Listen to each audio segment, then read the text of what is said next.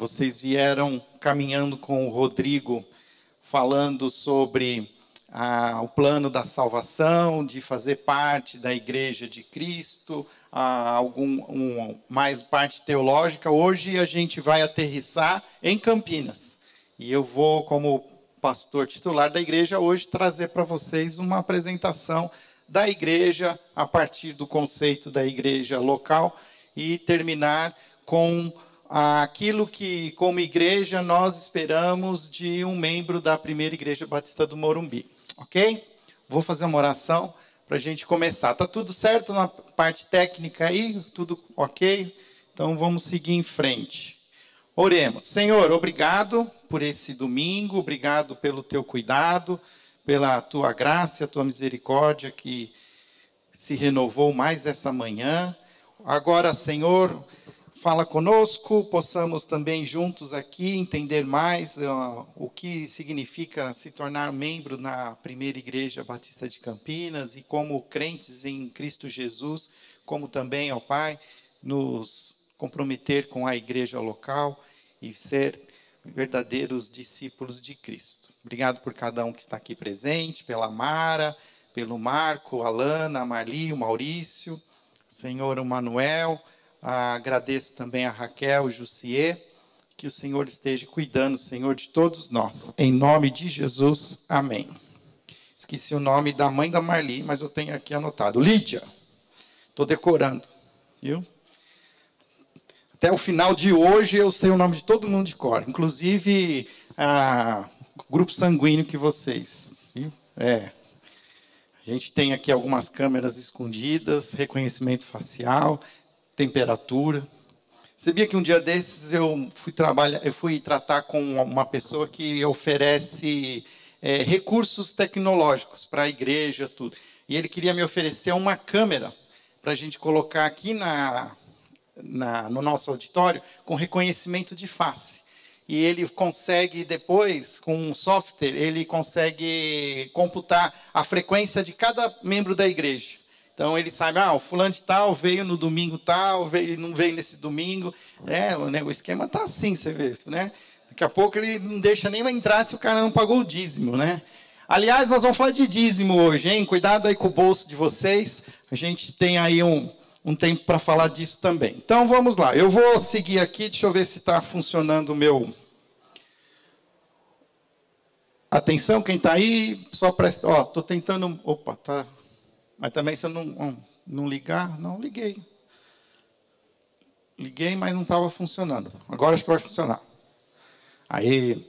Então, nós já falamos sobre isso, que é o conceito bíblico de igreja. Então, só rapidamente para a gente ter um ponto de partida, igreja, o conceito bíblico de igreja não é templo, não é prédio, apesar de que no nosso contexto hoje, quando nós falamos sobre alguma igreja, a gente sempre lembra da, do prédio da igreja. Então, se eu falar na primeira igreja batista lá de Curitiba, muitos de vocês vão saber que é aquela igreja que é bem grandona, que tem aquele auditório para milhares de pessoas. Né? Quem conhece a, a Igreja Batista Central de Fortaleza, vai lembrar que a igreja lá é uma igreja que está num terreno muito grande, eles montaram uma tenda e a igreja hoje ela funciona debaixo dessa tenda, sem paredes. Então, hoje está muito associada à ideia de espaço físico, mas o termo bíblico para igreja é, significa um conjunto de pessoas cujas vidas foram salvas e transformadas por Cristo Jesus. A palavra igreja em grego é eclésia, que traz a, a ideia de ajuntamento, de reunião de pessoas. No, na Grécia Antiga, eclésia era um espaço de reunião de pessoas onde eles discutiam assuntos sobre a cidade. Então, os cidadãos atenienses, eles tinham a eclésia, que era o ajuntamento de pessoas. E esse termo foi trazido para o cristianismo para significar ali a reunião dos crentes em Cristo Jesus. Então, esse é o conjunto de pessoas. Na Bíblia, a igreja também é chamada de noiva de Cristo ou corpo de Cristo. Nós estamos numa série que a gente está, inclusive, hoje falando sobre essa, essa identidade da igreja como corpo de Cristo. Então, nós temos Romanos capítulo 12, versículo 5, que diz assim também em Cristo, nós que somos muitos, formamos um só corpo e cada membro está ligado a todos os outros. 1 Coríntios 12, 27 também diz: Ora, vocês são o corpo de Cristo e cada um de vocês individualmente é membro desse corpo. Henrique, você está em cima? Se apagar a luz aqui, melhora a, o, o, a apresentação? Faz um teste aí, porque está com essa cor branca, né? Tá, ah, deu uma melhoradinha aí. Foi ótimo. Obrigado. Então, Igreja local. Quando a gente fala em igreja local, igreja local é a expressão visível da igreja de Jesus em determinado lugar. Então, quando nós falamos na Igreja Batista de Campinas, a primeira Igreja Batista de Campinas, apesar de toda né, a identidade que a gente tem com o prédio, com a organização institucional, nós estamos falando também da igreja local, a igreja dos crentes em Cristo Jesus, que se reúne neste lugar.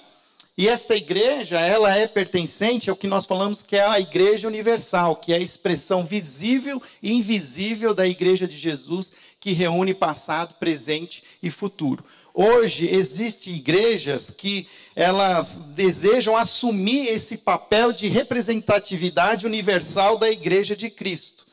E o que eu estou falando, nem estou falando da Igreja Universal do Reino de Deus, mas estou falando, por exemplo, da Igreja Católica. Católica, em latim, é universal.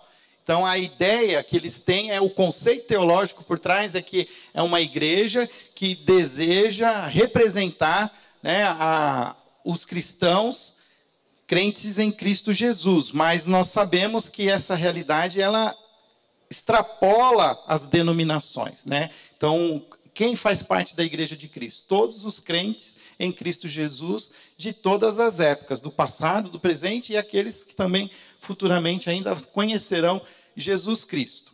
Tá? Então, essa é um, uma identidade importante, igreja local e igreja universal. Se vocês tiverem alguma dúvida, vocês levantam a mão, eu chamo o Rodrigo e ele responde para vocês, tá bom? Na brincadeira, eu respondo. A, a igreja, deixa eu abrir aqui. Isso é uma coisa importante. A igreja não é o reino de Deus. Às vezes nós vamos ler os evangelhos e Jesus mesmo ele diz assim: "O reino de Deus é semelhante a uma semente, o reino de Deus é semelhante a uma pessoa que foi lá e plantou". O reino é uma coisa, igreja é outra. Reino é o domínio de Deus sobre a terra e sobre todo o universo. A igreja é parte do reino. A igreja autêntica existe como concretização do reinar de Deus e não pode existir desvinculada desse reino. Então a Marli, que é professora de matemática, ela faz, ela tem uma aula que ela dá sobre conjuntos, como é que chama Marli a matéria? Conjuntos conjuntos dos números. Isso. Então, a cada conjunto, tem conjuntos que estão incluídos dentro de um conjunto maior. Então, a mesma ideia é a do reino de Deus. O maior conjunto é o reino. A igreja, ela está incluída dentro desse reino. Tá? Então, a, porque o reino de Deus, ele inclui não só a igreja, que é essa igreja universal, mas inclui também ah, os seres celestiais. Os seres celestiais fazem parte do reino de Deus, mas eles não são a igreja. Os anjos são parte do reino de Deus. Mas nós precisamos entender que nós somos a, a expressão visível. Tá? É aquilo que hoje, se nós queremos hoje demonstrar e o reino de Deus, é o papel da igreja fazer essa representação, ter essa, esse papel de exemplo. A igreja, então, não é uma instituição religiosa, apesar de ser uma instituição religiosa, porque nós, diante das leis brasileiras e baseado no estatuto, como é que chama lá? O, esqueci agora, fugiu o meu nome, fugiu não. Tem um novo estatuto, o Código Civil brasileiro, ele ele impõe que todas as organizações religiosas tenham um estatuto, tenham um CNPJ, uma inscrição é, uma, a inscrição estadual é isenta, mas tem que ter uma inscrição federal. Enfim, isso tudo faz parte do Código Civil brasileiro, mas a igreja ela é maior que isso, ela não é uma instituição religiosa. Na Bíblia, a igreja não é uma instituição religiosa, mas um organismo vivo que se vai transformando em termos organizacionais. Das, de certa forma, a igreja é conforme implicação de Romanos 9, 25 e 1 Pedro 2, 9, o povo de Deus em desenvolvimento. Então, eu peguei aqui 1 Pedro 2, 9 e 10, que diz que Pedro, então, o apóstolo, ele define a igreja da seguinte maneira: Vocês, porém, são povo escolhido, reino de sacerdotes, nação santa, propriedade exclusiva de Deus. Assim vocês podem mostrar às pessoas como é admirável aquele que os chamou das trevas para a sua maravilhosa luz. Antes vocês não tinham identidade como povo, agora são povo de Deus. Antes não haviam recebido misericórdia, agora receberam misericórdia de Deus. Terça-feira foi dia 7 de setembro. Então, quem é, visita as redes sociais, muitas pessoas postaram o versículo de Salmos que diz assim: Feliz é a nação cujo Deus é o Senhor. Quando o, salmo, quando o salmista escreveu aquilo, ele estava falando de uma nação santa, de um povo escolhido por Deus. Na verdade, aquele texto do Antigo Testamento não tem nada a ver com, com países não tem nada a ver com organizações políticas, geográficas. Aquele versículo fala de uma nação que seria reunida pelo sacrifício de Jesus na cruz. E ele já é, é messiânico, é um versículo messiânico, porque ele diz que haverá um dia que haverá uma nação bem-aventurada, cujo Deus é o Senhor, que será resgatada, e está né, tá implícito isso, pelo sangue de Jesus na cruz.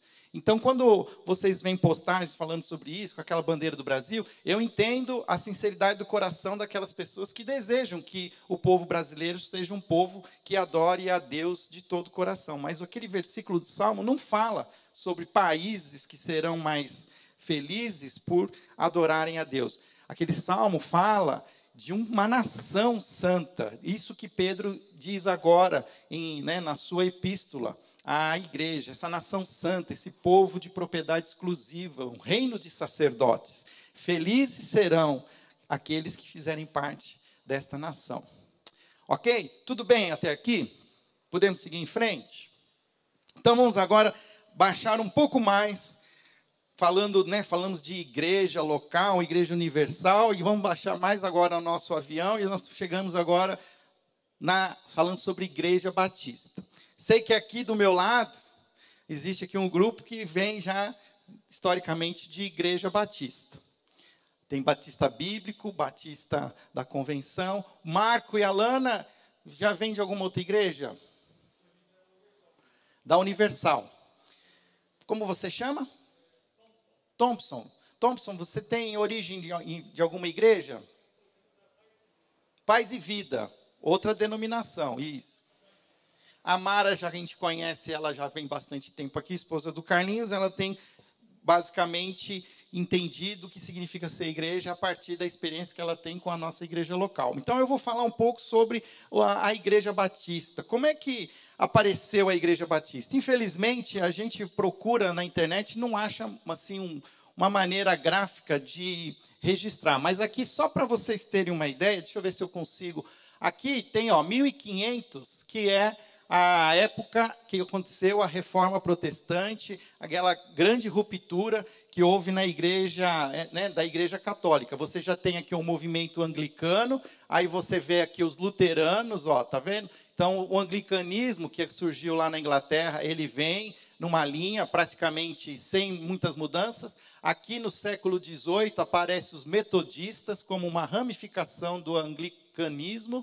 Aí os luteranos, Aí você tem aqui uma separação não, dos puritanos, separatistas. Esse povo aqui, inclusive, foi migrou para os Estados Unidos, porque eles eram perseguidos pelos anglicanos. Aqui na Reforma Protestante, você vê também uma outra, uma outra ramificação, as igrejas reformadas. Por, por causa do calvinismo, surgiu aqui ó, o presbiterianismo. Tá? E aqui, nessa linha aqui, que vem na vertical, nós temos uma os batistas. Os batistas eles saem aqui meio que no de uma maneira um pouco desvinculada de, de qualquer outra igreja, mas já pós-reforma protestante, no início do século XVII. Existe aqui ah, uma linha do tempo né, que define a, a origem dos batistas. Então, os batistas eles saem aqui nesse, nesse contexto das igrejas reformadas, mas os batistas tinham uma identidade, uma defesa do batismo por imersão. A ideia de que na reforma protestante, as primeiras igrejas reformadas, elas reformam a teologia, mas elas não, não se preocupam na reforma da, da prática do batismo, por exemplo. Eles mantêm o batismo por aspersão, como na igreja católica. O significado muda, o entendimento muda, mas a maneira de se fazer não, não se altera. Tanto que na igreja presbiteriana você tem, inclusive, o batismo das crianças. Mas os batistas, eles, esse movimento batista surgiu dizendo: não, precisamos resgatar o batismo por imersão, o batismo de João Batista. E o batista é meio que um apelido que se deram na época para aqueles que faziam questão de mergulhar as pessoas por inteiro na água. E isso criou até crise, teve briga entre calvinistas e um grupo de, defendido por Zwinglio, se eu não me engano, que ele chegava até a matar, que eles assim, ele afogava as pessoas. Ah, você quer ser batizado, né, por inteiro na água? Diz que afogava a pessoa assim. Olha, você vê, né, como a gente ainda é carnal mesmo conhecendo o evangelho, né? Porque e aí teve essa ruptura. Então os batistas, eles surgem aqui no início do século XVII. Então, você vai ver, por exemplo, o movimento adventista, o pentecostalismo. Ó, o pentecostalismo ele surge em 1900. Então, assim, dos movimentos de igrejas, né, o pentecostalismo ainda é o mais recente, tem 100 anos.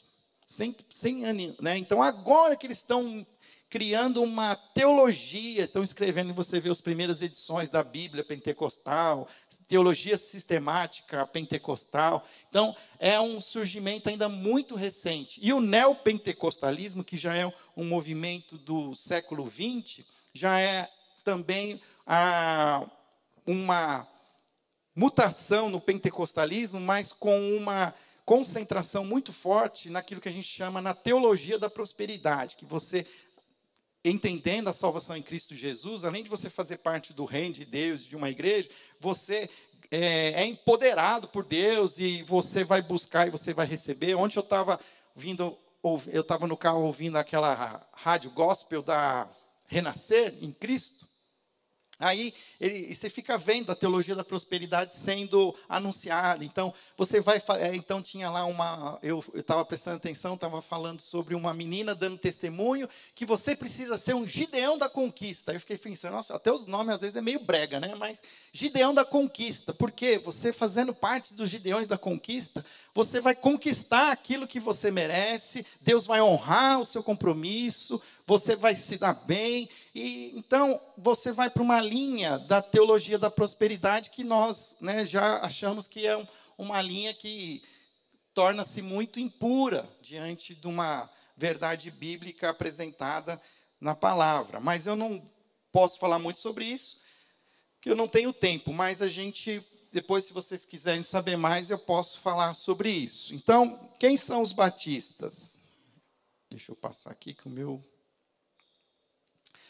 com o nome Batista existe desde 1612, quando Thomas Helwels, de volta da Holanda, onde se refugiara da perseguição do rei James I, rei Tiago da Inglaterra, organizou com os que voltaram com ele uma igreja em Spitfall Fields, arredores de Londres.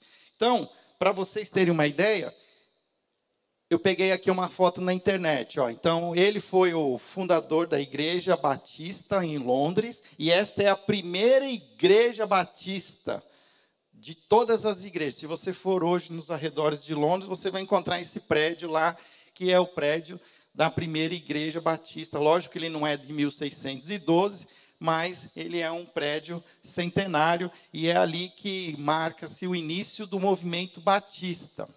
Quem são os batistas? Nossas igrejas, então, como batistas, tem algumas, umas, é, a gente tem alguma identidade, algumas coisas que se, é, se destacam.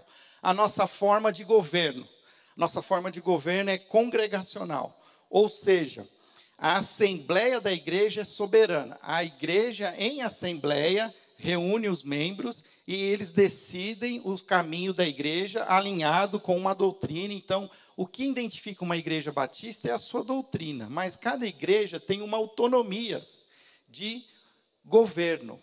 Isso traz, né, uma traz assim uma identidade muitas vezes diversificada para a igreja. Cada igreja batista que você vai, muitas vezes é diferente uma da outra. Por quê? Porque tem essa identidade local visível, porque ela tem uma autonomia. E essa autonomia na igreja batista, ela é tão forte, é um valor tão forte que a convenção batista que reúne todas as igrejas batistas do Brasil, ela sugere que você participe com 10% do seu orçamento para a convenção, mas é uma sugestão, porque a igreja, ela, é, ela, na sua autonomia, ela pode decidir, inclusive, não contribuir com a convenção. Tá? No nosso caso, por exemplo, hoje nós não fazemos essa contribuição, mas nós fazemos uma contribuição definida, um número, e nós contribuímos com a Associação Batista de Campinas e adjacentes. Então a gente contribui com a associação local, mas nós não, não contribuímos com a Convenção Batista do, brasileira, e eu vou falar mais sobre isso.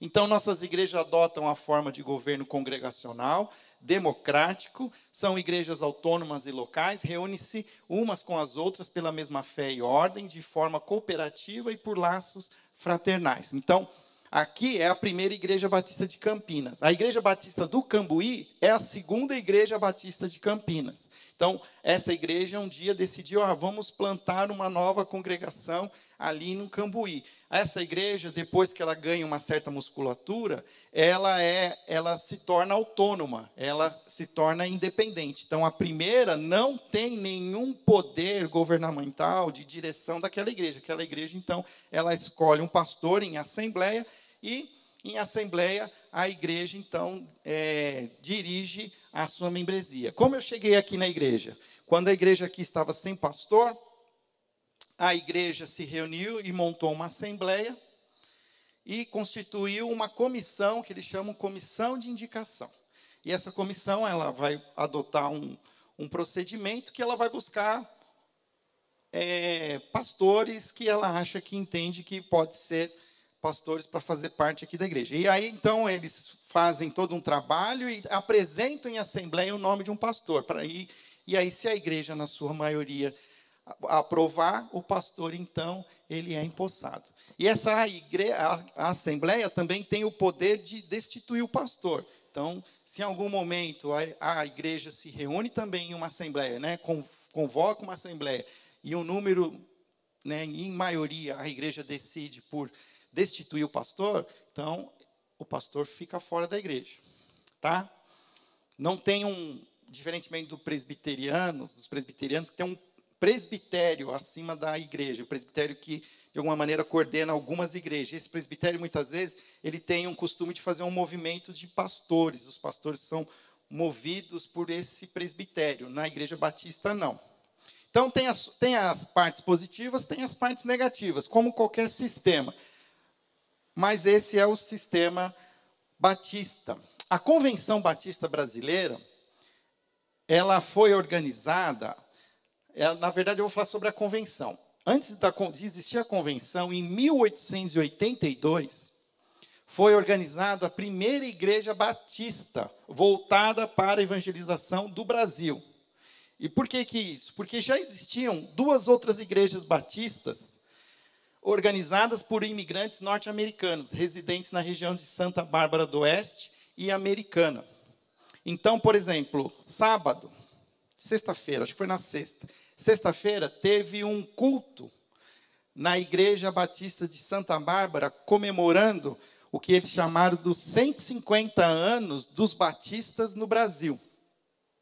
Tá? Isso foi promovido pela Convenção Batista Estadual. Deixa eu ver. Ah, eu mudei aqui, mas não mudei ali. Ó, então, eles fizeram um culto comemorando. E esses 150 anos é baseado em 1871, quando imigrantes americanos batistas vieram para essa região e se instalaram em Santa Bárbara do Oeste, e esses batistas montaram a sua igreja. Então, fez, fez 150 anos. A segunda igreja foi uma igreja também de imigrantes americanos que foi fundada em Americana. Mas até então eram igrejas de batistas americanos voltados para atender os americanos expatriados. Até que, então, mas a, o que, que acontece? Tem uma certa briguinha política, né? Então, você vê que quem fez promover isso daí foi a Convenção Batista do Estado de São Paulo, né? Para promover os 150 anos. Por quê? Porque a Convenção Batista Brasileira, ela entende que o movimento batista começou quando plantada a primeira igreja voltada para os brasileiros, que aconteceu no ano seguinte.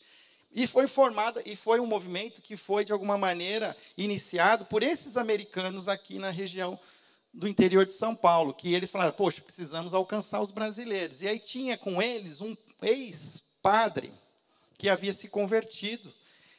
E ele se tornou o primeiro pastor batista. E eles plantaram uma igreja é, em Salvador. Então, os missionários norte-americanos que estavam aqui na época, William Buck Begbie, e a sua esposa Anne Bagby, os pioneiros e Zacarias Clay Taylor e Kate Taylor, auxiliados pelo ex-padre Antônio de Albuquerque, batizado em Santa Bárbara do Oeste, decidiram iniciar sua missão na cidade de Salvador e organizaram a primeira igreja batista do Brasil em 15 de outubro de 1882. Então, o ano que vem, no dia 15 de outubro, vai ser celebrado os 150 anos do movimento batista né, brasileiro com a primeira igreja em Salvador.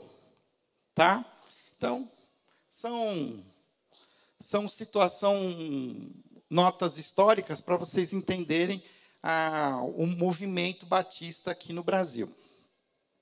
Então, para vocês terem uma ideia, ó, aqui você tem uma foto aqui do William Buck Bagby a sua esposa Anne Bagby, e eu achei um tempo atrás aqui no, acho que na verdade, foi de um irmão que faleceu e a esposa me chamou para mim olhar a biblioteca dele. Eu fui lá buscar alguns livros e eu achei esse livrinho aqui, Os Babies do Brasil.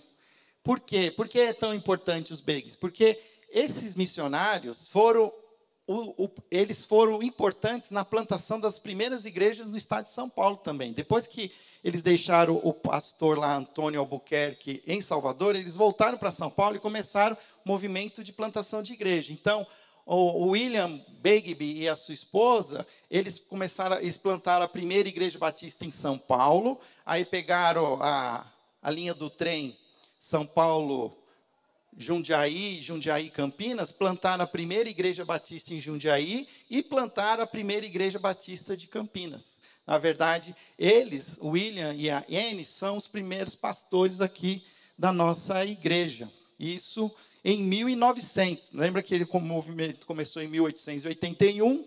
Então, nove anos depois, eles estavam em Campinas, iniciando o trabalho batista em Campinas. Então, uma nota aqui, né? Nos primeiros 25 anos de trabalho, Bagby e Taylor, que era o outro pastor, auxiliados por outros missionários e por um número crescente de brasileiros evangelistas e pastores, já tinham organizado 83 igrejas com aproximadamente 4.200 membros.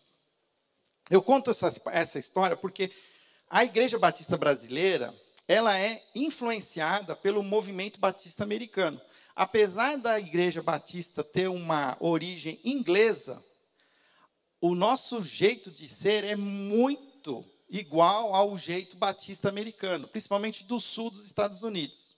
Então, se você for numa igreja batista no sul dos Estados Unidos, você vai ter algum, um, é, vai ver uma liturgia muitas vezes semelhante à, à das igrejas batistas brasileiras, porque a nossa influência americana foi muito forte. Os missionários foram praticamente americanos. Eu não, não lembro de conhecer um missionário batista que não era americano a comissão organizadora optou pela data de 22 de junho, então, ó, de 1907, para organizar a convenção na cidade de, Camp de Salvador, quando transcorriam os primeiros 25 anos do início do trabalho batista brasileiro, também começado na referida cidade. Então, 25 anos depois é que foi organizada a convenção, que é essa é, organização que de alguma maneira, é, une todas as igrejas batistas. E você, muitas igrejas batistas hoje, às, às vezes apresenta esse, esse logotipo, Convenção Batista Brasileira, que é essa convenção que foi fundada em 1907. Porque hoje, inclusive no século 21, 2021 anos, né, de século 21, 21 anos depois do século 21, hoje existem igrejas batistas que não são igrejas ligadas à Convenção Batista Brasileira. Então, quem é de Campinas, passa ali nas Namoreiras e vê um prédio gigante, chama Igreja Batista da Namoreiras. É uma igreja que não está ligada com a Convenção Batista. Eu não conheço a história dela, mas provavelmente em algum momento na sua história ela era uma igreja da Convenção Batista Brasileira. Mas hoje ela se tornou uma igreja independente, mas manteve o nome Igreja Batista das Amoreiras. Eu, eu moro lá em Vinhedo, e na Avenida Independência tem uma igreja chamada Igreja Batista de Vinhedo, que era, de fato, a primeira igreja batista em Vinhedo, mas ela também abriu mão de fazer parte dessa aliança, da convenção, e hoje é uma igreja local autônoma, mas manteve o nome. Ela é conhecida como a Igreja Batista de Vinhedo, mas ela não é a igreja da convenção. Quando isso acontece, é porque muitas vezes a igreja local ou um grupo de igrejas decidem por uma doutrina que já não é mais uma doutrina pura e alinhada com a Convenção Batista do Brasil, brasileira. Tanto que, no passado, houve um grande cisma, separação de igrejas, criando uma convenção grande também, chamada Convenção é, Batista Nacional, que é uma igreja que são igrejas que experimentaram um movimento pentecostal e então eles eles, eles vão dizer, né, eles se separaram. Então, por exemplo, a Igreja Batista da Lagoinha, que é a mais conhecida, talvez, lá em Belo Horizonte, ela faz parte dessa convenção Batista Nacional, pois eles têm uma teologia pentecostal. É, uma, é hoje, né, em 2021, é até uma teologia pentecostal, às vezes até mais conservadora, perto do que existe hoje no movimento pentecostal. Mas é uma igreja hoje que não reflete a doutrina batista, apesar de carregar o nome batista. Ok? Vamos lá, tenho mais 20 minutos para falar da nossa igreja. Então agora a gente baixa mais um pouco o avião e vamos falar da primeira igreja batista de Campinas, os batistas na nossa cidade. Então, a cidade de Campinas, quem aqui nasceu em Campinas? Olha lá, ó, que legal, temos três. Marco, Lana e a, e a Mara. Eu estou aqui em Campinas há seis anos, então eu estou aprendendo a conhecer Campinas. Mas, então, assim, aonde até onde eu entendo a cidade de Campinas? A cidade de Campinas, no início, no final do século XIX, ela passa por um período difícil e que dividiu entre a euforia da proclamação da República e o luto causado pela epidemia de febre amarela. Campinas era uma cidade mais forte economicamente do que a própria cidade de São Paulo, no final do século XIX. Aqui era o centro econômico do estado, estava focado aqui por causa do, principalmente da atividade é, de café, de agricultura. Porém, Campinas sofreu uma epidemia de febre amarela muito forte, que fez com que muitos em Campinas morressem, inclusive saíssem de Campinas. Então, até alguns grandes barões do café que moravam em Campinas foram para São Paulo. Então, até a epidemia, ela fez fazer um, o centro financeiro do estado saiu de Campinas e foi para foi para São Paulo. E o que acontece? A cidade, ela é meio que ela renasce no início do século XX. Então, a cidade ela é, tem esse apelido, né? A cidade Fênix. E esse, por que, que eu estou falando isso? Porque esse, é, essa história ela, ela está hoje estampada na bandeira de Campinas. Então, não sei quantos vocês conhecem a bandeira de Campinas, mas a bandeira de Campinas tem uma fênix. E qual é a ideia da fênix? Porque é essa cidade que no início do século XX ela renasce depois de um tempo muito difícil de luta com a febre amarela. Então, eu acho que devia ter um concurso público para a gente fazer uma bandeira mais bonita de Campinas, porque eu acho até uma bandeira pobre, né, para uma cidade tão grande, para uma região que representa uma região metropolitana. Eu acho que a bandeira, pelo menos como um arquiteto que gosta dessa área de design, eu fico pensando assim, essa, essa cidade merecia uma bandeira mais bonita. Mas, enfim, é o que temos. Mas ela reflete essa história. Para vocês terem uma ideia, tem uma praça aqui em Campinas chamada Imprensa Fluminense. Inclusive é onde está o Centro Cultural. É o Centro Cultural que chama lá, um lugar que tem os.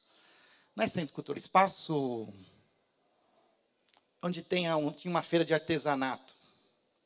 Fizeram um prédio que está fechado, que agora a prefeitura está reformando. Era onde tinha um teatro. Centro de convivência. O centro de convivência ele está é, locado numa praça chamada Imprensa Fluminense. E por que, que essa praça tem esse nome? Porque a cidade de Campinas estava passando por um momento tão difícil no início do século com a febre amarela que a imprensa fluminense promove um movimento de apoio para que Oswaldo Cruz, que estava no Rio de Janeiro desenvolvendo a vacina da febre amarela, viesse para Campinas ajudar a, nos trabalhos aqui nas políticas públicas. Já, é, quem era da minha época que assistiu o show da Xuxa, aí tinha que escrever a carta para a Xuxa, aí a, o nome da rua era Rua Saturnino de Brito. Né? Saturnino de Brito é o nome de um sanitarista que trabalhou ao lado de Oswaldo Cruz e que veio para Campinas ajudar a criar a, políticas públicas de, de limpeza sanitária para ajudar Campinas a vencer a febre amarela. Por isso, ficou uma homenagem para a imprensa fluminense com essa praça, porque foram a vinda desses cariocas que ajudaram Campinas a vencer a batalha com a febre amarela. E a Igreja Batista de Campinas, ela nasce nesse início de século. Então, em janeiro de 1900, foi organizado a Igreja Batista de Campinas, sob a orientação dos missionários americanos dessa junta lá do sul dos Estados Unidos, a junta de Richmond, pelo J.J. Taylor e J.L. Downing. Apesar de não se ter os nomes de todos os membros fundadores, tem-se o testemunho presencial do irmão Manuel Joaquim Martins, que foi batizado no dia 9 de outubro de 1900 pelo pastor Downing. E o que acontece? Tem uma revista, depois, se alguém tiver interesse, eu tenho algumas edições ainda guardadas. A PIB fez uma revista comemorativa dos 100 anos, e ela resgatou essa história, buscou arquivos, é, pediu ajuda de uma historiadora, e eles foram e acharam os registros históricos. Por quê? Porque tinha uma questão, eu vou explicar daqui a pouco, que a igreja a PIB de Campinas contava o seu nascimento a partir de 1907. E quando eles foram comemorar o centenário em 2007, eles foram fazer um resgate histórico e descobriram que já em 1900 já existia uma igreja. Então que existia inclusive esse pequeno salão de culto da igreja que era situado na Rua Álvares Machado, 1900. E o primeiro pastor da PIB foi o William lá, o Bagby, que afirma que a igreja batista de Campinas foi organizada em 1900. Então conseguiram esses relatos históricos aí na época, tá? Da igreja. Então, por isso que quando você vê lá a nossa identidade, a gente fala desde 1900, que na verdade desde 1900 existia, mas houve por causa até mesmo da luta com a febre amarela, a igreja ela fechou. Ela ficou sem movimento entre 1903 e 1907. Então, ela ficou quatro anos sem existir na cidade. Então, quando ela voltou em 1907, ela, ela continua de maneira ininterrupta. Então, existiu esse, esse buraquinho aí na história. Eu sou o vigésimo pastor da igreja. Eu fiz uma conta, peguei a revista lá, comecei a contar. Na revista tem todos os pastores. Aí calhou que eu sou o vigésimo pastor da igreja e eu fui empossado aqui na PIB em 6 de junho de 2015. E atualmente a nossa igreja possui 560 membros. Já foi uma igreja maior. A igreja já possuiu mais de, acho que chegou a ter 660 membros na época do pastor Ari da Costa Cabral, que inclusive foi o pastor que conduziu a construção desse espaço. Tem uma placa ali atrás que, que rememora esse dia na, no início da década, né, foi no final da década de 70. Por que, que esse espaço existe? Porque o, prime... o espaço onde a igreja estava era mais lá no centro, porque você fica perguntando, né? Que, por que como igreja, primeira igreja na cidade, não está lá no centro? Se você for em São Paulo, a primeira igreja está lá hoje onde está né, o, o epicentro da Cracolândia. Está até difícil frequentar a primeira igreja batista de São Paulo. E por que, que aqui em Campinas nós estamos num centro afastado? Porque quando eles fizeram um redesenho do viaduto Cury, o espaço onde a igreja estava foi desapropriado pela prefeitura. Então, aí, era, então era lá perto do viaduto Cury. Então, a igreja, na época, com os recursos da desapropriação, investiram e compraram esse espaço, e esse espaço, então, foi construído na década de 70. Já no final de 70 já era, foi começado a usar, e, e acho que em 81, 82, não lembro ali a data da placa, ele foi inaugurado, esse espaço onde a gente está aqui hoje. Tá? Então, nós estamos aqui há pelo menos 40 anos, 45 anos nesse lugar. Ontem, até ontem, antes de ontem, eu vi uma foto de um pastor, o pastor Oswaldo. É Oswaldo que está na central? É, né? O, não, Valdir pastor Valdir, que é um pastor auxiliar que está na Igreja Batista Central, ele se casou nessa igreja aqui, ele estava comemorando 17 anos de casamento. Aí ele tinha a foto, ele postou no Facebook a foto aqui, do, está totalmente diferente, aqui atrás, aqui assim, até eu vi que era outro jeito aqui atrás, tinha uma outra é, repaginação aqui, tinha uns, uns lambris de madeira aqui na lateral, né? então era, era bem diferente há 17 anos atrás. Ok? Eu tenho ainda mais alguns minutinhos. Então, quando eu cheguei na igreja, essa era a nossa identidade visual, 2015, e em 2018 nós fizemos uma mudança na nossa identidade visual. Então, aquele ali até eu chamo que é o brasão da igreja, e a gente até coloca ali a, a data de início de 1900. Hoje o pessoal faz uma hamburgueria há dois anos atrás e foi, né, e coloca assim, né, hamburgueria desde 2019. Então, vou falar, né, nós somos uma igreja desde 1900, né, então respeito aqui, né, é bom, né.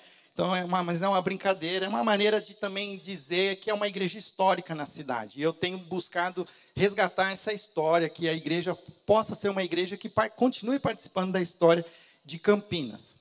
E como é que eu cheguei naquela identidade visual? Isso tem a ver, eu já fiz essa pregação, inclusive, esse ano, mas com, a, com esse tripé que eu tenho buscado apoiar a, a visão da igreja. Né? Um tripé formado da fé, da esperança e do amor, baseado em 1 Coríntios 13, 13. E aqui, então, aí eu comecei a desenhar e fazer os meus desenhos e, e pensando, né, a fé como ela alcança a nova geração, a, a, as famílias, ao mesmo tempo a, a esperança que ela traz para as famílias e para a igreja, e aí também a cidade, e esse amor que precisa ser compartilhado com a cidade. E fui fazendo esse desenho, e esse desenho foi me ajudando a, a trazer essa identidade para a igreja, baseado aí nesse tripé: fé, esperança e amor, e principalmente olhando para a fé, né, para a nova geração, a esperança para a família e o amor para a cidade. Então, lá em 2018, eu trouxe essa nova identidade. E para mim, é, não sei se você já percebeu, mas em negrito eu deixei igreja e Campinas, que para mim é, é como se eu tivesse assim, olha, eu quero privilegiar aquilo que é a igreja. Né? Existe uma história, mas a história ela não pode influenciar a nossa igreja. Ela pode ser uma referência, ela é um ponto de partida, mas eu não posso me prender à história. Eu preciso continuar me, sendo a igreja é, a igreja necessária para o nosso século 21. E outra coisa assim, eu, eu não que eu não quero me ser batista. Eu acho que fazer parte do movimento batista é hoje importante pela seriedade que traz, pela referência. Você dificilmente você vê uma igreja batista envolvida em algum escândalo, envolvida em algum tipo, né, de desconforto político ou, né, desacordo financeiro. Então, ainda é importante essa ideia de trazer e estarmos debaixo dessa convenção batista, mas para mim hoje é mais importante é olhar para a cidade de Campinas, é uma, uma igreja que traz o nome da cidade de Campinas no seu título, é uma igreja que precisa estar atenta àquilo que está acontecendo na nossa cidade. Então, eu tento, de alguma maneira, sempre fazer uma leitura da nossa cidade e tentar entender como igreja nós podemos participar daquilo que é importante para a cidade. tava, esses dias eu estava ouvindo e, e até aprendendo um pouco mais sobre até a história da cidade. Foi agora 20 anos atrás teve um assassinato do prefeito Toninho do PT e eu estava ali estudando, vendo, tentando entender. Eu nem sabia que no final, com a morte do Toninho do PT, foi a, foi ficou no seu lugar uma mulher que era a vice-prefeita, que foi a única mulher que já foi prefeita da cidade de Campinas. Ixi, quebrei o meu depois eu conserto. É, foi a primeira mulher a ser prefeita na cidade de Campinas e até hoje nunca mais foi eleita uma outra mulher né, para o cargo pro, do Poder Executivo. Então são, são coisas assim, ah, mas que isso tem a ver com a igreja? Na verdade, não tem nada a ver, mas tem tudo a ver, porque é uma maneira de você também entender a cidade, entender como ela responde aos apelos políticos, como ela, ela se porta diante de tudo aquilo que está acontecendo. Campinas é um centro comercial muito forte hoje, é a, a maior cidade do interior paulista, é a segunda maior cidade depois de Guarulhos, porque a gente não conta a capital, né? Porque a capital ela é maior em população até que a população da Argentina, mas tirando São Paulo e Guarulhos, Campinas é a maior população, são mais de 1 milhão e 300 mil habitantes. Se somar toda a região metropolitana, somos mais de 2 milhões de habitantes. Então, eu fico imaginando como ser essa igreja, essa luz de Jesus dentro desse contexto. Então, aqui, para vocês entenderem, então, para mim, as cores, ela da, da nossa identidade visual, elas trazem essa, a, é, esses valores que nós temos. Então, o laranja, para mim, sempre vai mostrar a nova geração. Também já falamos disso aqui nos cultos, que laranja é essa mistura entre o, verme o vermelho da família e a, o amarelo da igreja, da cidade, é, da, da, da igreja, a luz de Jesus, que juntos potencializam a formação espiritual da nova geração. Então, que a gente chama lá de efeito laranja. A gente tem usado, inclusive, para as crianças, um currículo chamado Pense Laranja. Um currículo que traz o pai para mais perto daquilo que está sendo ensinado para as crianças na igreja, para que ele seja repercutido durante a semana.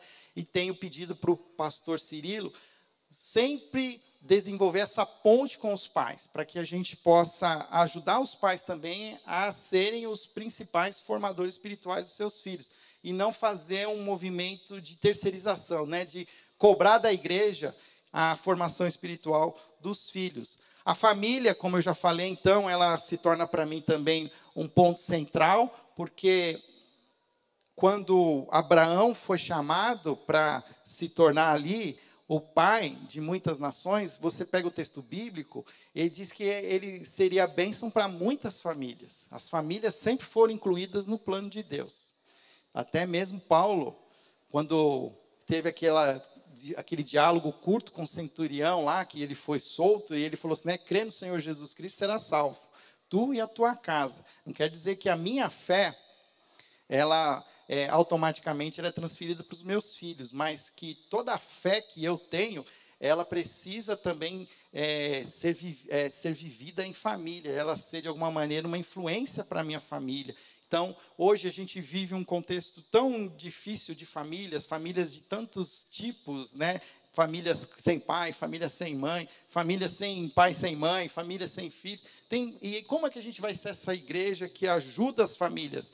Então, para mim, a esperança sempre é algo importante da gente trazer para as famílias. E a, a, cidade, Campinas, eu escolhi a cor azul, porque lembra lá da bandeira de Campinas? Eu só tinha duas cores na bandeira de Campinas, tirando o branco. Né? Então, ou eu usava a cor amarela, mas a cor amarela para mim já reflete o que eu quero ilustrar como ser igreja, então o que nos sobrou foi o azul.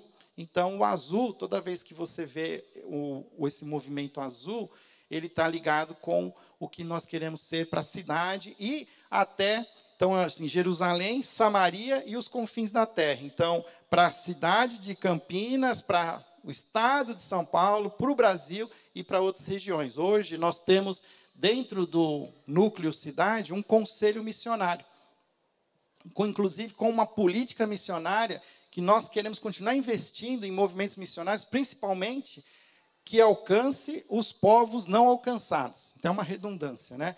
Mas que proclame o evangelho a povos não alcançados. Hoje existem povos não alcançados dentro do Brasil e no mundo, onde o evangelho ainda é pouco conhecido. Nós temos dentro do próprio Brasil ainda comunidades ribeirinhas na, na, na região amazônica que não conhecem o evangelho. Nós temos muitas comunidades no sertão nordestino, temos os, os quilombolas, que são os descendentes lá dos escravos, temos, além dos quilombolas, temos também o. Como é que chama aquele povo que. nômade? Ciganos. Temos um povo não alcançado que é, são os surdos, que também é um povo brasileiro que pouco é evangelizado, e hoje tem surgido um outro público, que são jovens secularizados. Já existe uma, uma proporção de jovens brasileiros que já nasceram sem a influência nenhuma do cristianismo. Porque antigamente, se a pessoa, se ela não falava que ela conhecia Jesus, falava, ah, eu sou católico que de alguma maneira trazia alguma influência cristã sobre aquela pessoa. Hoje já existem jovens que sem influência nenhuma do cristianismo.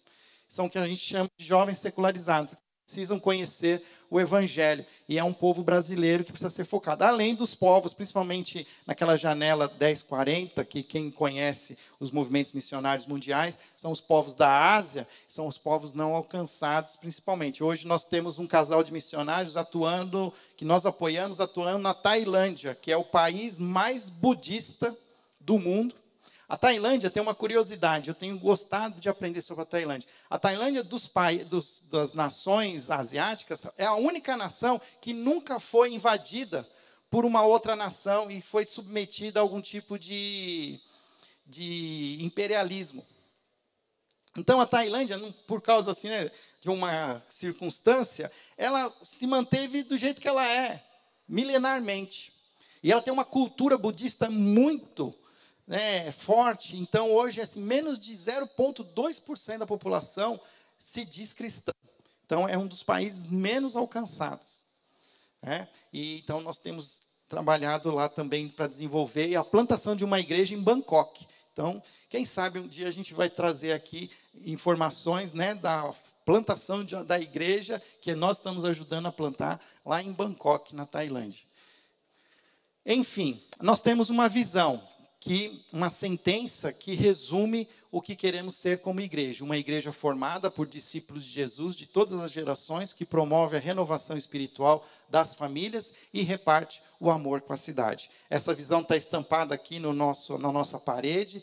Nós fizemos uma arte com ela e nós queremos sempre estar lembrando de que aonde nós queremos chegar como igreja, se nós formos olhar para frente, para daqui 10, 15 anos, eu quero poder enxergar essa realidade, essa igreja formada de discípulos de todas as gerações. Como uma igreja centenária, nós temos aqui bisnetos, temos o neto, temos muitas famílias aqui, quatro gerações da mesma família nesta igreja, mas todos precisam ser verdadeiros discípulos, mas sempre pensando em promover a renovação espiritual das famílias, trazendo esperança para elas e sem deixar de repartir o amor com a nossa cidade. Para terminar, o que eu espero de um membro da igreja? Fecha as portas agora, não deixa ninguém sair. O que nós esperamos para um membro da igreja? Eu resumi em quatro deveres. O primeiro deles, coisas até óbvias, mas que precisam ser comunicadas. A primeira, a frequência semanal nas nossas celebrações. Hebreus 10, 25 diz: Não deixemos de nos reunir como igreja, seguindo os costumes de alguns, mas encorajemos-nos uns aos outros, ainda mais quando vocês veem que se aproxima o dia. Hebreus 10, 25. Então, eu entendo que, pelo menos, vir à igreja uma vez no domingo é suficiente e necessário. Não existe ainda para muitos aqui a cultura de vir à igreja de manhã e de noite, mas nem exijo esse tipo de, de rotina, de disciplina. Mas se, se escolher um domingo, um culto, ou agora nós, nós estamos abrindo o culto das 18 horas, retornando com o culto vespertino, mas escolher, olha, venha às 10 e meia, ou venha às 18 horas, mas venha fazer parte, ver a igreja, né, essa realidade visível. A gente está vivendo um tempo tão difícil e que o ambiente online tem se tornado um ambiente confortável, mas ele não reflete a verdadeira realidade do que significa ser igreja. A participação em um pequeno grupo, para mim, também é algo desejável. Todos os dias continuavam a reunir-se no pátio do templo, partiam pão em suas casas e juntos participavam das refeições com alegria, sinceridade de coração. Entender que quase 600 membros vão poder viver a verdadeira comunhão é impossível, mas a gente entende que o exercício da reunião em pequenos grupos é uma maneira de você expandir, inclusive, a experiência da comunhão, da, a experiência do pastoreio. Imaginar que o Fábio vai pastorear sozinho 600 membros é impossível, mesmo com a ajuda dos pastores que nós temos hoje.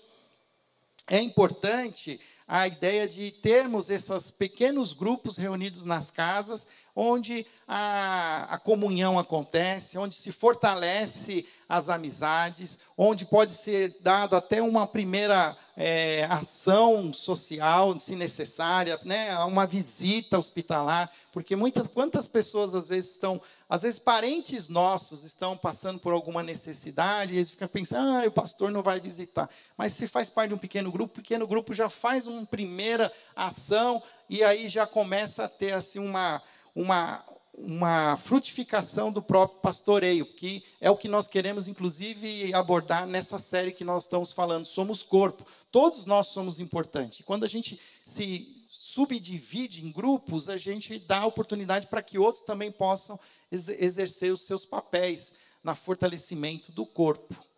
Terceiro, servir no ministério de uma igreja. Então, ele designou alguns como apóstolos, outros como profetas, outros como evangelistas, outros como pastores e mestres, com o fim de preparar os santos para a obra do ministério, para que o corpo de Cristo seja edificado. Hoje, o pastor Rodrigo vai, vai usar esse texto como ponto de partida para a sua mensagem. Por quê? Nós queremos também que vocês, como membros da igreja, se sintam úteis, se sintam servindo, sempre, de alguma maneira, sendo é, sensíveis ao que o Espírito Santo fala no coração. Não é uma coisa. Às vezes as pessoas esperam assim, o pastor vai chamar o Marco, porque o Marco, pela experiência que ele tem, ele vai ser, ele vai me ajudar lá no estacionamento.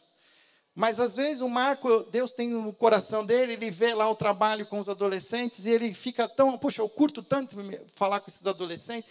Então a ideia de que vocês tenham liberdade para achar os espaços e eu ser um facilitador, mas não um relações públicas, relações de recursos humanos que coloca, coloca, né, você faz isso, você faz aquilo. A ideia é de que a gente tenha liberdade.